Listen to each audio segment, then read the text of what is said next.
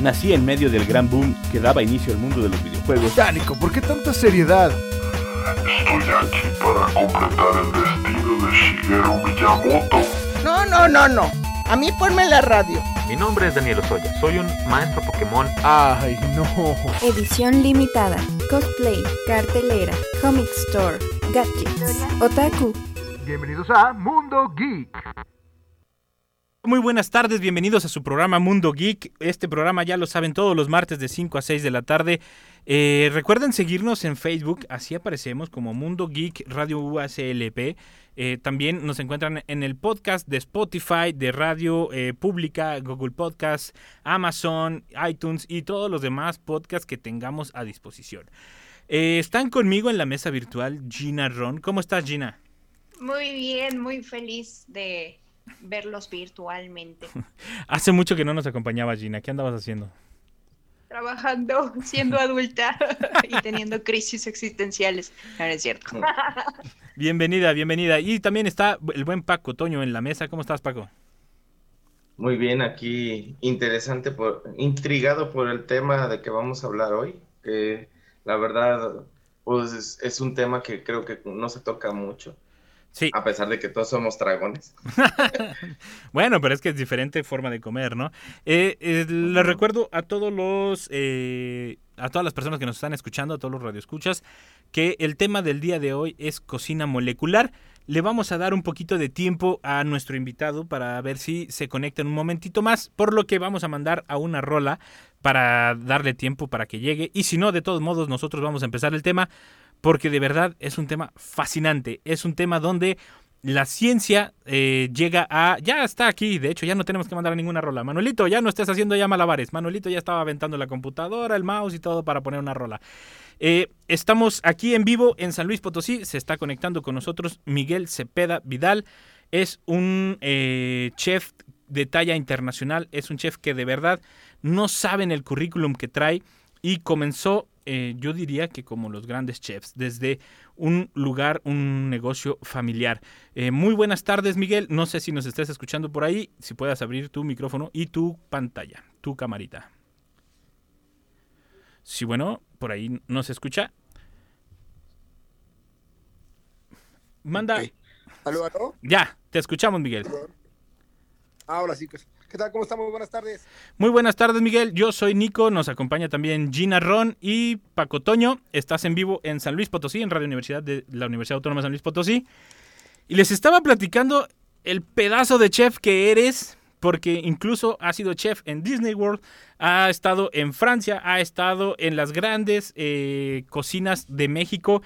Y de verdad, queremos que nos platiques tu historia. Queremos, en primer lugar, cómo empezaste como chef y después que nos digas qué es cocina molecular. Ok, hola, ¿qué tal? Muchas gracias eh, a, la universidad, gracias por la invitación. Eh, pues bueno, antes que nada, eh, también pues decirles que el amor a la cocina surge desde muy pequeño. Mi papá era chef, entonces tengo la fortuna de haber eh, crecido pues, con, con, con esos este, recuerdos. Y mi mamá tenía un negocio en, eh, aquí en la ciudad de Puebla, en un mercado, que es una fonda. Entonces, desde muy pequeño me tocaba también cocinar y entonces ahí es donde agarramos el amor hacia la cocina. Este, la cuestión de la cocina molecular es, es, eh, hoy día el estudio de la, de la gastronomía más allá de lo que todos los días sabemos o conocemos y hacemos, sino entenderla de una manera diferente, hasta inclusive hasta de manera artística, ¿no? Eh, el- Entonces, sí. Sí, es que, es que se había apagado mi micrófono con esas novedades de la tecnología. Este, platícanos un poquito, eh, ¿cómo empiezas tú eh, esta aventura por la cocina molecular? Porque el salto de una cocina tradicional, de, un, eh, de una fonda de mercado a una cocina molecular, ¿cómo la descubriste? ¿Cómo te intrigó? ¿Cómo llegaste hasta ahí? Bueno, pues en primera instancia, pues sobre todo por ser más, más curioso, ¿no? En la cuestión de estar todo el tiempo pensando en nuevas cosas, nuevas técnicas que van saliendo y que, pues por curiosidad tú dices, bueno, ¿cómo se hace esto? ¿Cómo se hace el otro? Y hace, ¿qué te digo? No sé, 15, 20 años, pues no había mucha información al respecto, ¿no?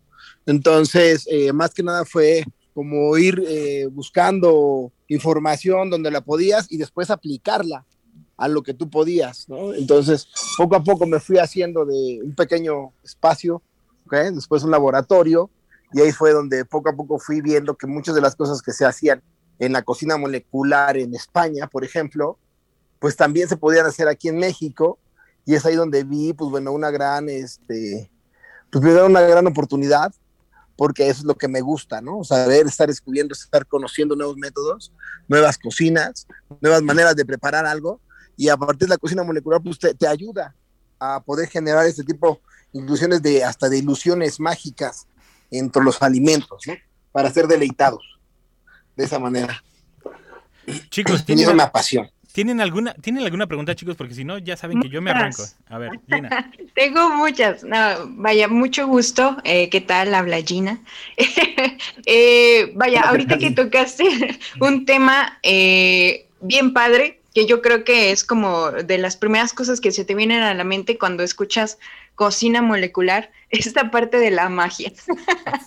Esa parte de, de jugar hasta con ilusiones ópticas y demás, de, de, y obviamente pues de sabores, que pues ya me dirás tú, obviamente que, que tienes mucha más experiencia en ello, pero vaya, eh, para la- las personas mortales que solo tenemos referencia de cocina molecular en pequeños videos de TikTok que luego ahí nos aparecen, pero con, vaya, con información como súper, súper sesgada o muy, muy eh, breve, eh, ¿dónde podríamos encontrar así eh, a lo mejor lo más básico de la cocina molecular en el día a día quizás?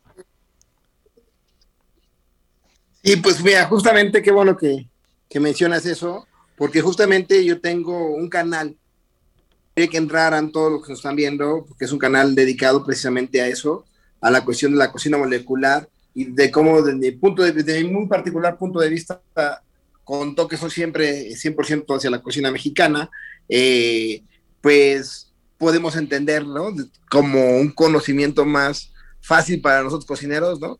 de, mira, este producto es agar agar y lo puedes ocupar de esta tanta dosificación a tanta dosificación y tienes que subirla a tal temperatura y lo puedes ocupar para hacer geles, para hacer espumas, para hacer muses, para hacer, etcétera, etcétera, etcétera, ¿no? Entonces se llama, el canal se llama Chef Cepeda, así tal cual, Chef, con, eh, y luego espacio Cepeda con C de casa, Chef, y me encuentran en redes sociales también como Chef Miguel Cepeda, con C de casa. Tengo un canal adjunto también que es, eh, se llama Molecular Cuisine Supplies, que ese es el de mi empresa. Entonces ahí mismo también vas a poder encontrar mucha información de cocina molecular, a veces de algunos viajes, a veces de algunos cursos, sobre todo técnicas que nosotros hacemos eh, en nuestros talleres. Y por último, tengo también una página web que se llama, o que la dirección más bien es www.molecularcs.com. Entonces, allí yo creo que tú puedes encontrar este, también información al respecto. Eh, la cocina es muy, es muy vasta, ¿no? Siempre estamos procurando subir seguido contenido, porque sí, sí es este, vamos a decirlo así, bastante eh, extenso. Paco, ¿vas a preguntar algo? Ok, ¿alguna otra pregunta? Sí, Bien, bien, yo bien. ma- Ok, Así depende de la como, cámara. eh, perfecto. Eh, mucho gusto, eh, Miguel. Eh, un- de, de verdad se siente uno con mucho orgullo. Ahora sí que aunque no nos, no, no lo merezcamos, tomamos un poco del orgullo de una persona como tú esté eh, demostrando que, que la comida mexicana también tiene ese tipo de calidad en cuanto a eh, cocina molecular. Digo porque yo no lo, yo no sabía que se podía hacer estilo así con, con fases mexicanas, o sea, la- el, la- el gourmet. Pero lo que más me interesa saber ahorita es que aquí comentaron que tú has estado en varios lugares y lo que me interesaría saber es, ¿fue complicado llegar a esos lugares o, fue una, algo así como fortuito y, te aprovechaste la oportunidad para hacerlo o, o fuiste poco a poco haciendo el camino hasta y de repente reconocieron tu talento y empezaste a avanzar a pasos agigantados? ¿Cómo fue ese camino? Sí, pues ¿Se más me bien- explicó? Sí, hola, ¿qué tal? Pues bueno, mira, yo creo que es una suma de todos, ¿no? De todos los que mencionaste, ¿no? Tanto de eventos fortuitos, algo y, salen otras cosas totalmente siempre diferentes, dando lo mejor de ti. Entonces, eh, fue, eh, en mi caso, pues fue haciendo lo que más hago, lo que más, lo que disfruto hacer. Después empezaron a fijar yo creo que en mí y eso fue algo pues padre porque a partir de tu trabajo, a partir de lo que tú haces, pues bueno, puedes llegar a alcanzar, este, pues otras cosas que a lo mejor pues yo nunca imaginaba en algún momento, por ejemplo, representar a México en unas este, Olimpiadas Mundiales, ¿no? Entonces, nunca lo planeé, nunca fue algo que, que yo quise en un principio, Claro que después, dijo, me hizo vueltas la cabeza y dije, bueno, claro que sí, por supuesto, y ahora con otra mirada y todo, pero eh, son eventos que se van suscitando en mi vida y que los voy, este, obviamente, pues yo quiero formar un camino, ¿no? Por donde quiero pasar y al mismo tiempo se van abriendo algunas brechas que vamos, este, pues encontrando, ¿no? Cavidad en alguna de ellas y pues es aquí donde hemos llegado. Gracias a Dios me siento muy afortunado de tener este, esa oportunidad de representar a mi país en otros países y llevar ese tipo de cocina, porque es justamente lo que buscaba eso, ¿no? De lo que yo me dedico a la cocina tecnoemocional molecular, pues también son toques, ya es una cocina moderna, es algo que ya se quedó para quedarse, es algo que, que no podemos decir inherentemente que desaparece, ¿no? Al contrario, cada vez hay más, más cuestiones de ese tipo y que es padre entender, ¿no? Los procesos de la cocina y que con eso inclusive lo, hacemos más fácil, ¿no? Muchos de los procesos. Entonces, pues eh, es así como han sucedido las cosas. Yo tengo una pregunta eh, y esta pregunta te, la, te platico un poquito. Este programa está dedicado a reivindicar todas esas las culturas o subculturas que son lo que nos llamaban nerds, otakus, eh, geeks, eh, todo lo que nadie quería hacer en los 80s y 90s, que eran a los que nos hacían a un lado porque nos interesaba investigar, y esto lo digo porque tú dijiste, a mí me interesaba investigar, saber, conocer. Esa es una de las principales características de un geek o alguien al que nos mencionaban nerd en su momento, eh, que, no podías dejar de investigar. entonces, yo lo que quiero que les digas es a todos los jóvenes de secundaria, prepa, primaria que nos estén escuchando y si no, papás, tráiganlos y escuchen para que vean que la física, matemáticas y química sí se usa después de la escuela. Porque a fin de cuentas se llama cocina molecular, pero a fin de cuentas estás jugando con los elementos que tienen la comida, los elementos que ya existen, la química eh, y su, eh, digamos, su reacción de uno con otro. ¿O no? Digo, para que se los aclare, se los digas de dónde viene esto, ¿no? Sí, sí, sí, claro, pues, pues sí tiene que ver, ¿no? A veces, muchas de las veces pensamos que no queremos este, llegar a, a, una, a, pensar en, números o en matemáticas, ¿no? Muchas de las veces como que, decimos, no, no, no, pero a veces son... Eh, yo era pésimo, por ejemplo, te lo juro, para las matemáticas y muchas de las veces, ahorita pues bueno, tienes que hacer cosas, ¿no? De, hoy en día hago formulaciones ya como un químico en algunas cosas, no, no a ese nivel, pero hago formulaciones para, para hacer, eh, eh, por ejemplo, el último proyecto estoy haciendo unas, una de estas para burbujas totalmente comestibles, mm. que son seguras para consumir, no tienen ningún problema, los niños los pueden tocar y puedes aromatizar burbujas por dentro, generando un aroma que revientes, ¿no? Y que, y que cuando revientes la burbuja te la puedas comer. Y entonces, eh, pues tienes que saber de peso, tienes que saber fórmulas, tienes que saber también un poquito de química, ¿no? Un poquito de física y un poquito de todo al mismo tiempo cuando lo vas a necesitar es mejor tenerlo esa herramienta porque si no te atrasa Sí, para que, para que vean que, todo es, para que vean que todo se usa, ¿no? Que todo es indispensable en esta vida y sobre todo tratándose eh, de, la escuela. El, ¿Para ti fue duro el cambio? O sea, ¿fue el duro el cambio de, de tratar de, de meter la cocina mexicana, la cocina molecular, alguien intentó decirte, es un sacrilegio, eso no lo toques? Claro, no, claro, yo creo que por eso es la biodiversidad y por eso tenemos, yo creo que libertad de ser y libertad de todo, ¿no? Entonces, yo creo que hay mucha gente muy tradicionalista, muy purista, que también están en su papel buenísimo, pero pues también la vida yo creo que se trata de eso, ¿no? De, generar cosas, eh, sensaciones nuevas y de generar experiencias dentro de los alimentos, ¿no? Se vale hoy en día jugar con eso porque si alimentamos este, eh, no solamente el estómago, pues podemos alimentar también el alma, ¿no? Y, y eso es muy importante hoy en día, ¿no? Poder dejarse hoy día emocionar a partir de los, de los alimentos. Entonces, siempre ha habido gente que, que en un principio nos ha dicho, no, pues es como crees, es un sacrilegio que tú hagas este tipo de cosas. O, está perfecto, le digo, pues aquí al final del día, para llegar al nivel de hacer una cocina molecular consciente mexicana, así lo veo yo, pues primero tienes que elaborar una cocina mexicana consciente para poder evolucionar una, una cocina mexicana consciente molecular, ¿no? Es decir, no te puedo empezar a hacer un mole, como aquí decimos en, Puebla.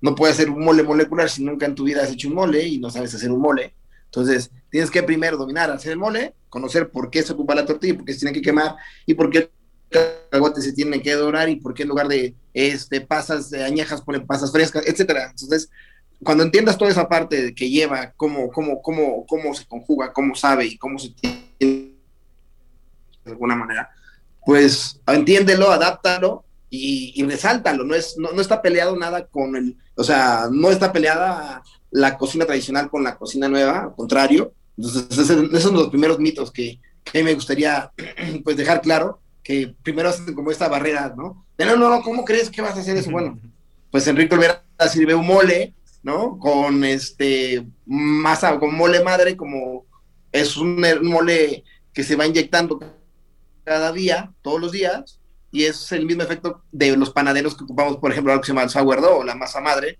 que se va inyectando diario para que vaya teniendo como un vino, ¿no? Entonces va generando más aromas, más sabores, más fermentación. Entonces lo mismo un mole, ¿no? Por la simplicidad que es una salsa tan elaborada y con tantos ingredientes y con tantos pasos. Pues imagínate cómo llegar a un, a un método, es lo que es más impresionante, ¿no? Hoy en día la cocina mexicana que es muy pocas cocinas en, en, el mundo pueden presumir ese tipo de llegar a ese nivel. Es como solamente un mole, ¿no? Pues, pero pues ponte a pensar todo lo que hay detrás de él, ¿no? Entonces, más o menos es como yo entiendo la cocina mexicana moderna, de alguna manera, y, y, de esa manera lo podemos explorar porque hay recursos de todo, ¿no? O sea, en la cocina moderna nos, nos basamos en, lo, en, la, en, la, en la carnicería, nos basamos en la repostería, nos basamos en, la, en, este, en pescado, nos basamos en, en la cocina salada, en la cocina dulce, y pues no hay límites en realidad, entonces es lo que hemos conjugado y es una parte importante, creo que, que ha venido a sumar también al México Culinary Team y a desarrollar nuevas ideas a partir de eso. Paco. Yo creo que aquí lo que tenemos que tomar muy en cuenta y es lo que más te aplaudo es el romper esas barreras. Si me explico, porque como tú lo sabes, como lo anterior, también había barreras para los que estaban en los videojuegos, para los que estaban haciendo dibujitos, para todo. Y ahora, aunque ya llevas un camino avanzado, eh, es fácil decirlo, por ejemplo, aquí en San Luis es muy raro oír un restaurante de cocina molecular. Entonces, romper esa barrera, que se vuelva más costumbre, el animarse a probar cosas diferentes, es muy difícil porque la gente dice, no, yo quiero mi mole como es, y, no, y a mí no me lo vas a dar en bolitas, ¿qué te pasa? Si me explico, o sea, es ese tipo de cosas, el, el ayudar a, la, a, las personas cambiar su mentalidad de lo que está, de lo que ellos ya están en su estado de confort, eso es lo principal que a mí me gusta de, este tema o sea, y, que tú eres uno de, esas personas que dicen, hay otras maneras de disfrutar esto, hay otras maneras de, experimentarlo y todavía no nada más es un mole, miren, está una parte, ahorita voy a inventar, ¿verdad? Porque no, no, lo, no sé cómo lo preparas, pero que está congelado en forma esférica o está así y al morderlo da una explosión de sabor o no sé, todo este tipo de cosas diferentes y te permite experimentar sensaciones a las que tú no estabas acostumbrado, pero ahora son nuevas y, la, y, las, y tú compartes lo que es tus emociones y tus prácticas en la esencia de esa comida a las personas que están, vamos, aprendiendo algo nuevo y que se animan a, seguir avanzando y, y, tener otro tipo de ideas porque es muy difícil hacer que la gente cambie. Yo te lo digo porque yo también hace unos, nada más digo esto, disculpa, hace años atrás yo veía comida molecular y la verdad yo solo pensaba que eran tubos de ensayo en químicos y, y, sin sabor o secos o cosas así, porque pues obviamente uno piensa en, en ciencia, ¿verdad? No, y no sé cómo, bueno, es, es, lo que yo quería contribuir, no sé cómo lo, tú lo ves en ese aspecto, si has tenido gente que, que te diga, yo esto no lo voy a probar nunca, o cosas así. Claro, pues sí, pues tu, observación es eh, muy común al final porque eh, eso lo escucho muy seguido. En realidad es de, de, que yo creo que está muy difícil hacer cambiar ¿no? a las personas de mentalidad hoy en día. ¿no? Y eso es un cambio generacional. Entonces yo creo que las siguientes de los que estamos de acá para atrás son los que realmente hay que cultivar y, hay, eh, y ya, ya, tienen en su gente, ya lo tienen en su chip. Es algo que ya eso es un punto a favor, porque ya muy jóvenes, con todas las herramientas y con todo lo que he visto, bueno, wow, yo he tenido eh, alumnos y he tenido la fortuna de, dar eh, clases en algunas instituciones, y sí, hay muchos chicos que meten galletas y dices, wow, tienes este, este chico de 17 años, dices, órale, ¿no? Entonces, hay muchas cosas que estamos cambiando generacionalmente y es gradualmente, es, esto es poco a poco, o sea, no, no, no esperemos que, ya haya restaurantes de, primera gama en, en, así tan fácil. Pues da, hemos dado, yo creo hoy en día un, gran logro a nivel internacional. La cocina mexicana está posicionada top. ¿no? O sea, lo podemos contar en estos cinco dedos que estamos en este tipo de las gastronomías a nivel mundial. ¿no? Y, y, estamos, a lo mejor no lo vemos aquí adentro, pero estamos de moda en muchos lugares. Estamos, de, estamos mucho de moda por nuestra cocina.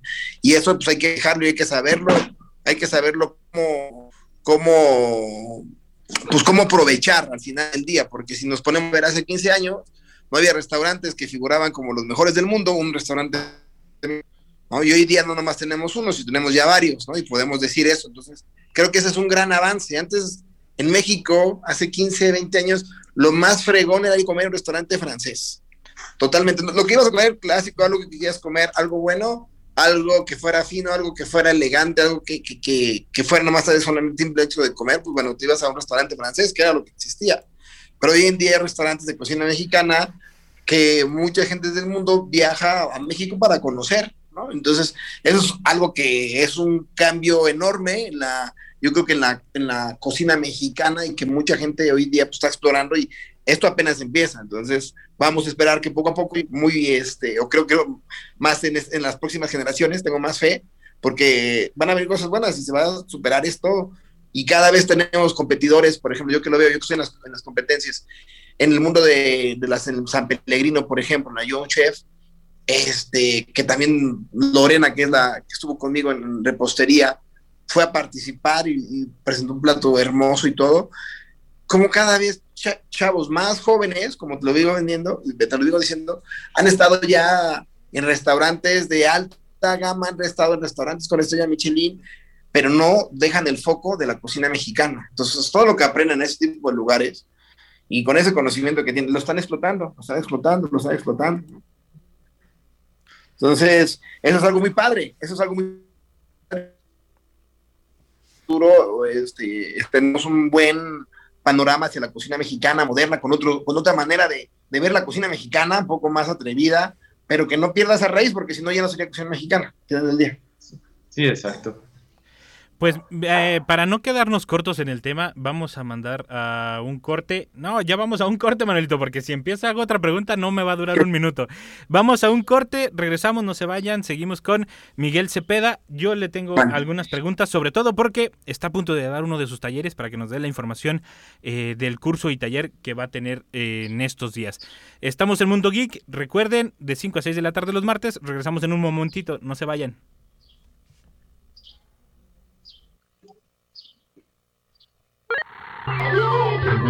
Oye, en un momento regresamos.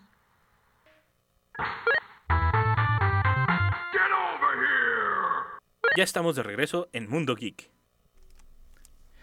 Muy buenas tardes, ya estamos de regreso en el programa Mundo Geek. Seguimos con el chef Miguel Cepeda. Eh, de hecho, fuera del aire le estaba eh, platicando que escuché alguna de las entrevistas eh, que he investigado de él y demás para el programa. Eh, pero antes de yo hacer la pregunta, Gina, ¿quieres hacer alguna pregunta? Porque luego, luego me agarro. Sí. Vaya, de los proyectos que... Ay, Dios mío, ahí me escucho doble. que has eh, tenido y obviamente pues la, la oportunidad de, de ¿por qué no también eh, guiar, ¿no? Como nos decías que este ha habido algunos colegas y algunas colegas que se han ido como a concursos y demás. ¿Cuál ha sido, qué proyecto ha sido el que más te explotó la cabeza que dijeras, wow, ¿cómo fue que creamos esto? ¿Cómo fue que llegamos a este resultado? ¿Hay alguno que, que, le tengas especial cariño a alguna situación así? Pues bueno, yo creo que cada proyecto es especial y cada uno tiene su magia. Entonces, siempre me emociona mucho todos los, lo que yo hago es algo que me, me, emociona primero antes que nada. Entonces, la primera experiencia que yo tuve en una competencia, eh, yo creo que, que sentí algo especial porque generamos una sinergia muy importante y la verdad que los resultados que, por ser una primera competencia, en un principio, pues no llevaba con tanta expectativa. Creo que fue cuando, cuando competimos la primera vez en Luxemburgo y sacamos una, una, una plata.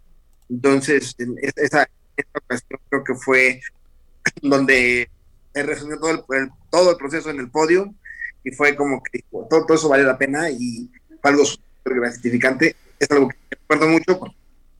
Fue mi primera experiencia internacional, fue la primera experiencia como gana y estar ahí. Y pues bueno, ¿no? Ves, ves, ves todo el algo que marcó mucho, algo que ahora me gusta mucho. Este, yo creo que ese ha sido uno de los proyectos de tantas cosas. Yo digo, como me marcó mucho que de a la fecha, el estilo de cocina y la manera de platos. platos. Miguel, porque ahora tengo un estándar Miguel, te estás cortando un poco aquí en la transmisión. No sé si puedas eh, apagar tantito tu um, video, aunque sea, La para ver si se escucha mejor. La cámara, para poderte escuchar mejor. Porque se está cortando, ahora sí se está cortando mucho el audio. A ver si podemos probar. Ahí. Sí, creo que sí, ahí te escuchamos mejor. Sí, sí, te decía, entonces, pues sí, Luxemburgo, Luxemburgo fue una experiencia para mí importante. ¿Y, y hay alguna hay alguna página donde tengas todos los premios o todas las intervenciones que has tenido? O digo, o es muy nuevo como para tenerlas todas guardadas. Tengo algunas cosas, pueden buscar, eh, ya les dejé ahí en el chat, por favor métanse al chat, ahí acabo de poner la página web, Ujú. ahí la página web creo que se llama Chef Cepeda, en la página de MC, y ahí viene una biografía a, a modo de resumen de los que he participado. Aunado a eso tengo un canal de YouTube que lo vamos alimentando ahí de, de- de- cocina molecular y mi canal de Molecular Cuisine, ahí donde como, como la información. Este, también yo, yo te quería preguntar, este, esta forma de cocinar, ¿es cara? ¿Es, es accesible para la gente? ¿Es, eh, o es muy, o sea, o nada más es caro al inicio que estás tratando de conseguir los, los aditamentos y ya después es, eh, se vuelve ya un poco más barato o normal? Yo creo que al principio es, es, eh, importante saber qué es lo que estamos buscando. Porque hay, hay- hay de todo, ¿no? Hay eh, cosas que dices, te sale hasta inclusive más barato hacerlo de una manera que de otra. No es caro, es eso, pero lo que sí mucha gente ha buscado al refugiarse a ese tipo de cocina es pues, generar algo más elevado, no necesariamente algo más caro, Ajá. sino elaborado, ¿no? Aunque eso muchas de las veces pues, es un negocio y es, por esto, por el valor agregado, un poco, pero es, tú lo quieres, lo puedes mantener. Por ahí nos seguimos cortando, Miguel. No sé si te puedes acercar a tu modem porque se sigue cortando un poco la, la transmisión. Se Voy a cambiar. Ok. Apro- Aprovechando en este momento, ah, yo ya pegué en el, en, en el programa, en el canal de Face, lo- los, los digas del... Sí, para la, la de mi- gente que lo quiera, lo quiera escuchar o lo quiera ver en, en, en video o en sus canales, puede consultarlo en la página de Mundo Geek. Nosotros estaremos compartiendo los datos que nos dio ahorita el chef Cepeda. Y también eh, estaremos compartiendo eh, todos sus canales, porque son bastantes canales y en todos ofrece diferente contenido. Eh, Molecular Cuisine, si no me equivoco, se pronuncia así, Supplies, es donde, de donde yo lo conocí, donde yo encontré al chef Miguel Cepeda. Y de verdad, créanme que se quedan con el ojo cuadrado cuando ven todo lo que logra el chef. Eh, ya eh, iba a hacer otra pregunta, ya se me olvidó cuál. Gina, ¿tienes alguna otra pregunta en lo que me acuerdo de la mía? Mm, no, creo que... Mm, ah, era del curso, ya me acordé. Te iba a preguntar del curso. De hecho, hasta te lo dije fuera del aire. Eh, tienen un curso, un curso próximamente, ¿no, chef? Que digo, por si nos puedes invitar a la gente y mencionar los datos. Claro que sí, mira, eh, voy a tener un curso que se llama Cocina Molecular de la A a la Z.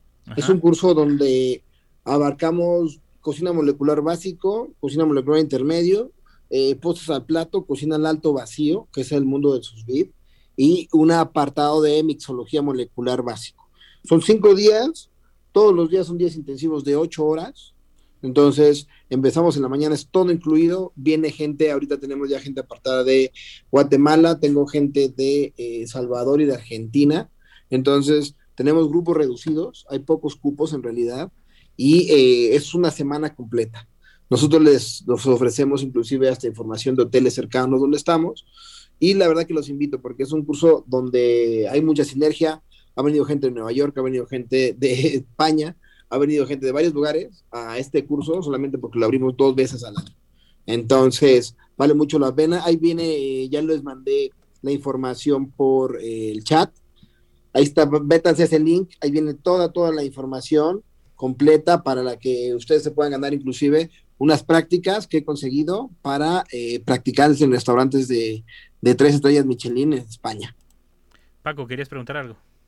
¿Estos cursos obviamente son para gente avanzada o también puede entrar personas que... Desde estudiantes, ¿eh? O sea, este curso es de estudiante, lo, han, lo toman mucho chefs ejecutivos, chefs restauranteros, dueños de hoteles, dueños de restaurantes, porque les interesa conocerles de abajo, ¿no? O sea, desde raíz. ¿Mm? Este, Así es. También, ¿qué, ¿hay algo por lo que se debe empezar? O sea, tienes que empezar, digamos, no lo sé, voy a decir una tontería, pero para dar un ejemplo, tienes que empezar eh, preparando postres, tienes que empezar preparando platos fuertes. ¿Hay alguna, digamos, una línea de, de, curso o, que tengas que seguir para dominar el estilo de cocina? Sí, pues bueno, es que aquí es multidisciplinario, ¿no? Entonces, eh, tiene que ver mucho, yo diría, si tú me preguntas, ¿qué hay que hacer para empezar? Pues primero conocer las bases. Pero bases de qué? Dices, bases de cocina, sí, bases de cocina y bases de repostería, y bases de carnicería, y bases de pescados, y bases de todo.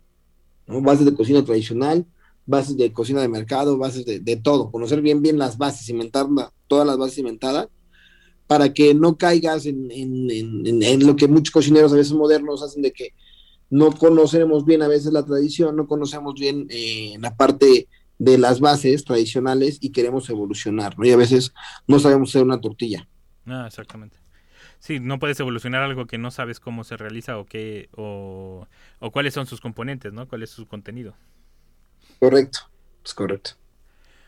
Yo, eh, ah, bueno, ahora sí voy a preguntar lo que iba a preguntar al inicio del, del bloque. Este, yo escuché una entrevista de cómo iniciaste esto y fue casi por accidente, según comentabas tú. ¿Nos puedes platicar cómo iniciaste tu negocio? Eh, ¿Cómo fue que comenzó? Ok, pues sí, pues como lo, como lo dijiste bien, lo dices, fue casi casi por accidente. Y en un momento yo trabajaba como investigador, era investigador, era profesor investigador de la Universidad Autónoma de, del Estado de Hidalgo.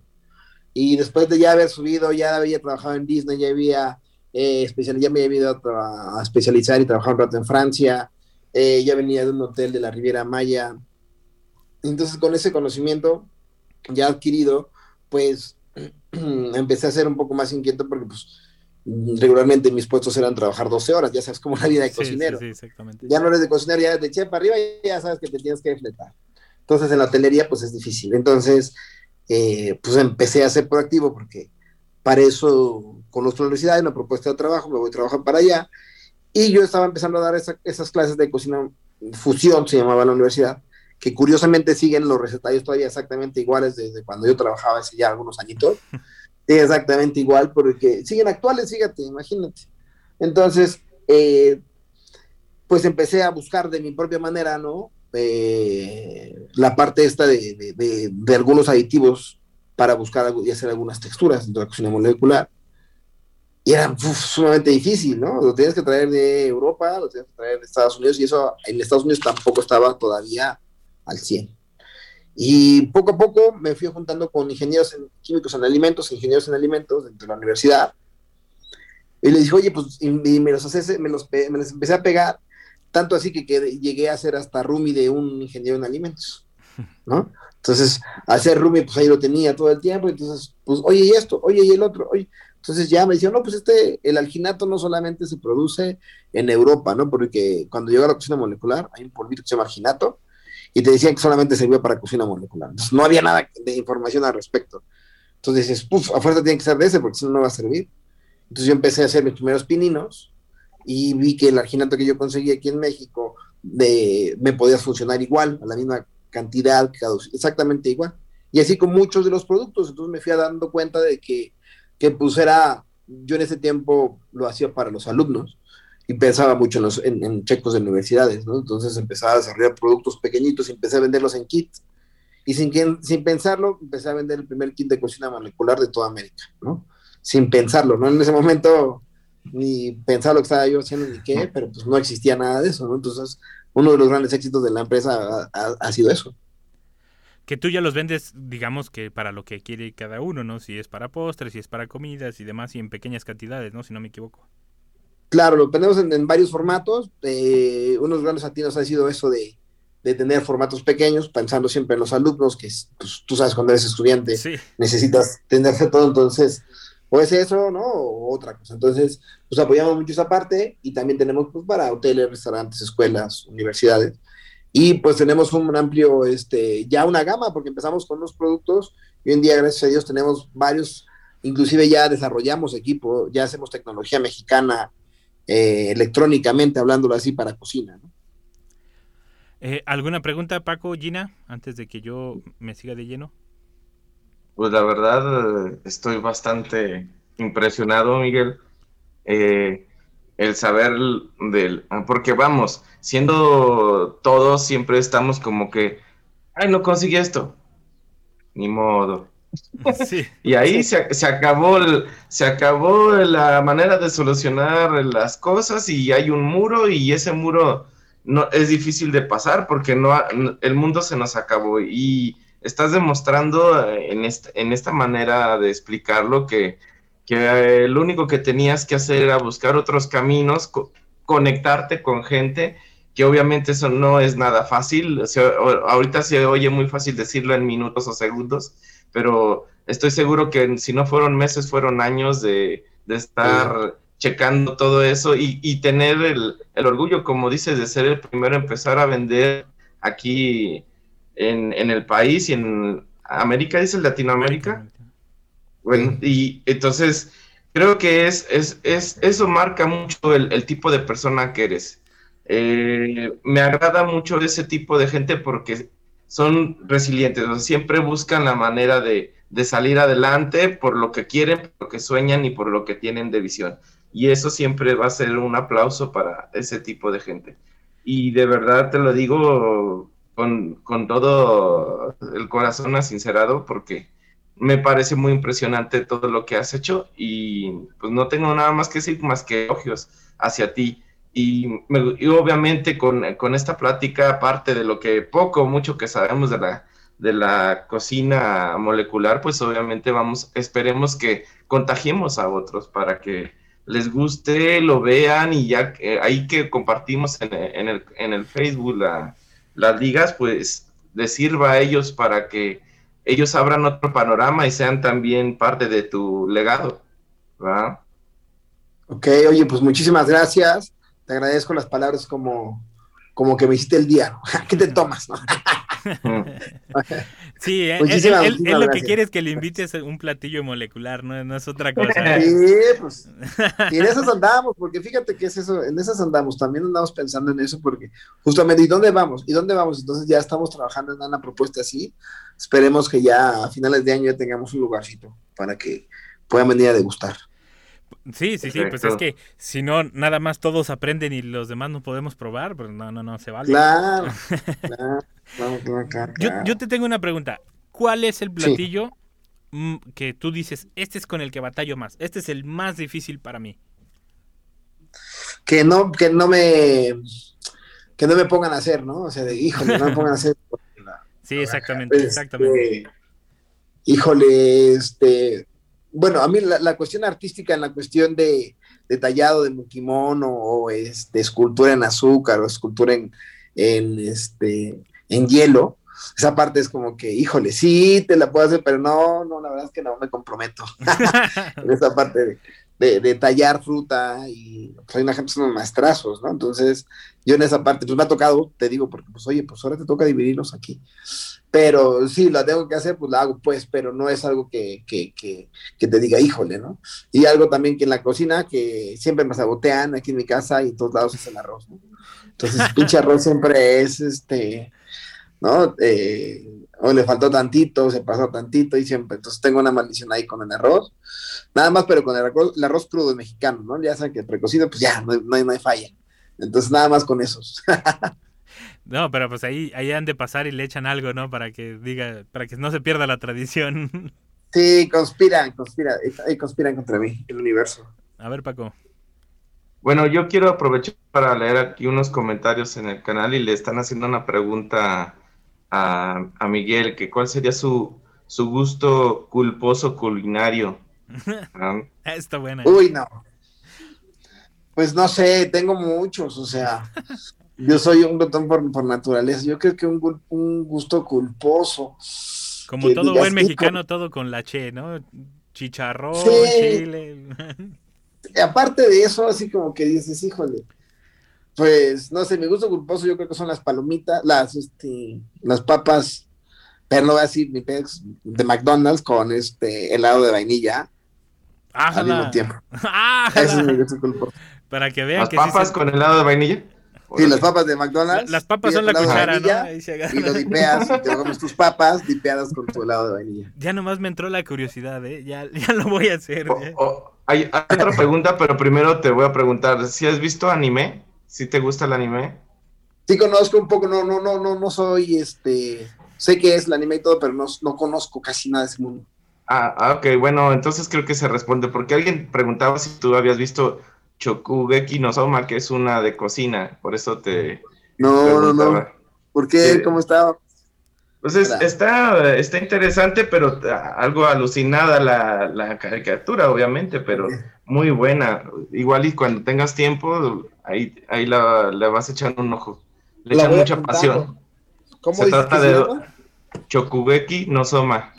Es, es que sí hay muy buenos animes también de, de cocina, ¿eh? Últimamente los animes Ajá. han estado incursionando en, así como incursionaron en el fútbol y demás en su tiempo, han estado incursionando en la cocina y, y de verdad muy recomendables. Órale. Y también para que los desmientas, digan, eso no se puede, ahí les hagas en los comentarios o cosas por el estilo, porque también se avientan sus imaginaciones. Este, algún eh, de gusto culposo, pues ya dijimos las papas, ¿verdad? Ya es que ya me entró la curiosidad con estas preguntas, con este estilo de preguntas. Tu top 10, ¿cuál sería tu top 10 de platillos que tú dijeras, este es el menú ideal para yo servir en una cena o en, o sea, como para impresionar, o sea, a la persona que se vaya a comer eso? Top 10, o sea, ¿qué, qué, qué, qué tendrías que hacer? O ¿En top 10 5, pasos o, o tom- o en o- 5? o en cinco. Ok, Sí, sí, porque porque 10 se oye mucho. Sí, sí, me fui muy Bueno, largo. primero, El que coma no, 10 sí, cosas primero- que se va a llenar, ¿no? Claro. Ya, tiene que haber pecado, tiene que haber tocino en uno de los platos. Tiene que haber chocolate, obviamente, en alguno de los platos. Obviamente el vino, el mezcal no puede faltar. ¿Sale? Un helado, siempre se agradece algo frío. Algo frío, después de algo caliente, siempre se agradece. Eh, y siempre tiene que haber algo de mariscos. Tiene que haber camarón, tiene que haber langosta, tiene que haber algo de, de ese tipo de, de pasión del mar. Ya hasta me pasé, creo que dije seis. Sí, ya ven si hubiéramos llegado a los 10, nomás que dicen que no. Ah, Para que vean.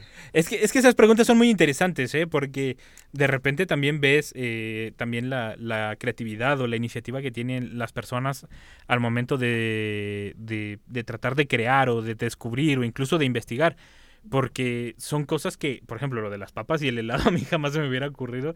Y son combinaciones que de verdad a veces saben riquísimas y, y muchos no se animan nada más porque les dices son papa y helado, ¿me entiendes? O sea, son cosas muy, muy distintas. Eh, bueno, Claro. pa- para lo comúnmente o lo tradicional, ¿no? Pero ya a la hora de que tratas de experimentar y mezclar los sabores, pues puede que sí, nada más que nunca te habías animado a probarlos. Este, ¿alguno, Sí, claro. ¿algún otro top, top que se les ocurra ahorita? ¿Un top 5, un top 3 de algo? Eh, Gina. Pues sí, de- por ejemplo, a- aprovechando de esa caricatura, el cocinero de esa caricatura hacía lo más asqueroso que se le ocurría. Entonces, aquí sería el top 5 de eso. ¿Cuáles son las cosas que dices, esto nunca lo juntes? ¿verdad? Ok, malas combinaciones. Sí. Ajá. Ok, yo creo que, híjole, malas combinaciones podrían ser, eh, no sé, ahí me agarraron ahí como que un frío, pero yo consideraría, eh, híjole, a lo mejor me van a matar muchos, algunos, pero este, no romero, ¿no? El romero es algo que no, y la cebolla es algo que, híjole, en una, este, en una ocasión así creo que no puede ser conveniente. Entonces, cebolla, no cebolla, no romero, este, evitar mm, sobrearomatizar, porque a- ahorita la cocina molecular y se está ocupando mucho los infusionadores, los ahumadores, y entonces a veces Mm. como que se abusa demasiado y se llega a que toda la mesa después te sepa igual, ¿no? Entonces, no, no abusar de los aromatizadores, no abusar de los inciensos que se tengan al lado, porque eso daña la comida, por ejemplo. Entonces, si tú estás trabajando algo muy delicado en aroma y en sabores, y tienes algo muy fuerte por fuera, no lo vas a poder percibir y te va inclusive hasta saber. Este, ojo, importante también no usar muchos colorantes, es algo que, que también este, después tu cuerpo lo va a pagar. Vámonos, para que, para que sigan echándole ahí romero a la comida. Sí, todo, todo, lo- es más, eh, dicen por ahí que todo lo blanco, todo lo blanco, polvo blanco, es, es puro blanco y mortífero, todo. Vámonos. De- desde la sal, Sal, el azúcar. azúcar, Ajá. este, todo lo que puede hacer en polvo, la harina, no, no todo eso es. Pero bueno. Y es lo más rico. día, exactamente, exactamente. Es lo que más comemos los mexicanos, lamentablemente.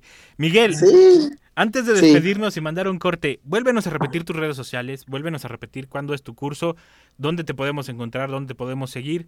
Y eh, pues si alguien quiere seguirte y demás, dónde te pueden encontrar, ya sea físicamente, teléfono, redes, donde quieras. Claro que sí. Claro que sí. ¿Te lo digo de una vez? Sí, sí, sí, porfa. Ok, buenísimo. Mira, eh, yo estoy en, en- en- en Instagram, me pueden encontrar como Chef Cepeda, Chef, espacio Cepeda con C de casa. Eh, ahorita estoy en, un- en un proceso de desintoxicación, desintoxicación de redes sociales, tengo dos semanas. Entonces, ahorita estoy como. Sí, o sea, estoy. Hacen daño, sí, hacen daño después de un rato. No, yo estoy, sí, te lo juro que llegó un momento que dije, no, ya, bye. Entonces, no he publicado nada. Vamos a retomarlo ya, pero con, otra, con otro aspecto, ya concienzudamente, con, con mucha conciencia. Y eh, me pueden buscar en, en el canal de también de, de YouTube, como Chef Cepeda también. Chef Cepeda, encuéntrenme en YouTube, hay varios videitos. Hay un video que fuimos a la finca de hasta, hasta videos diferentes, no de solamente de cocina. Fuimos a la finca de Pablo Escobar y es uno de los videos más comentados que tengo. No tiene nada que ver con la cocina, pero bueno. Eh, me pueden encontrar también, sí, en, este, en la página de, de www.molecularcs.com. Ahí vamos a estar siempre a la orden en el blog. Estamos ahí este, pues, pendientes. Y cualquier cosa, pues nos cuentan también en, en, Yout- en, este, en Facebook como Chef Miguel Cepeda. Ahí lo tienen. Y antes de irnos, aquí hay eh, un miembro del mundo geek que no pudo estar el día de hoy con nosotros, pero irónicamente nos está mandando preguntas. Uno, Ok. ¿eres, ¿eres el que cocina en casa? Nos está preguntando. Sí, lamentablemente, sí, soy el que cocina en casa. Me gusta, lo disfruto. Este, tengo una hija, tengo tres hijas. Tengo una de 15, tengo una de 7 y tengo una de 3. Bueno, ya de 4. Y esos son mis jueces, mis jurados. Vámonos. eh, eh, todos los buenos eh, eh, empiezan en casa, todos los buenos platillos.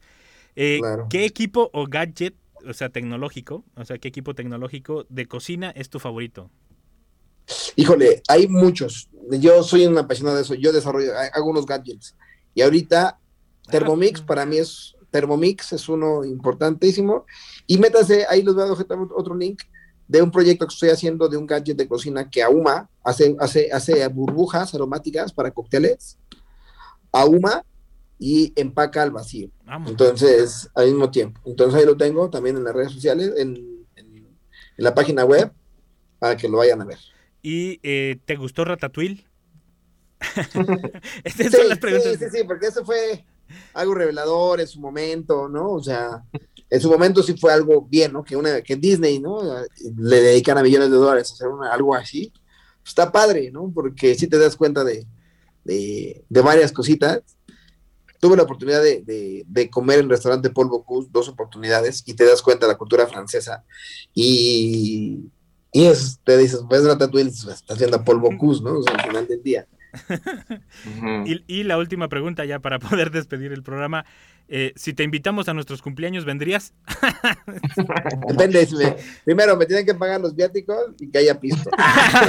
Carne asada, Ya dijeron. ya, comida. ya saben las características para venir. Pues muchísimas gracias, Miguel, por estar eh, con nosotros en el programa. De verdad, no lo podía creer cuando aceptaron eh, darnos la entrevista. Eres un chef de talla internacional, orgullo mexicano 100%.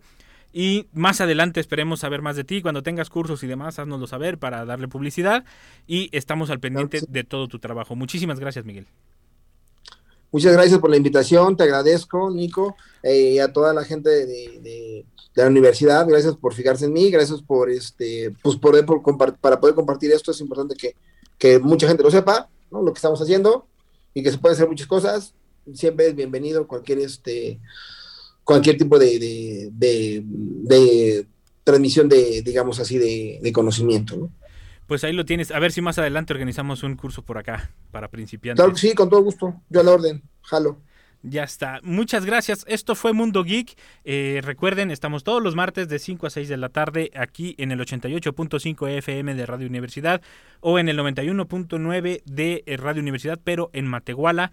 Eh, recuerden, nos pueden encontrar también en www.radiouniversidad.uslp.mx en la sección de podcast o en Mundo Geek. Así nos encuentran en Facebook, Spotify, Amazon, iTunes y demás. Muchas gracias a todos los radioescuchas. Y le quiero robar una frase a Miguel Cepeda que le escuché en sus redes sociales. Cocinen sus sueños. Hasta la próxima.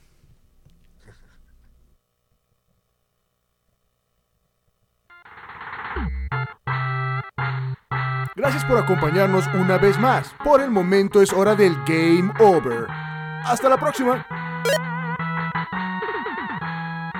Mundo Geek es una producción de la Dirección de Radio y Televisión de la Universidad Autónoma de San Luis Potosí.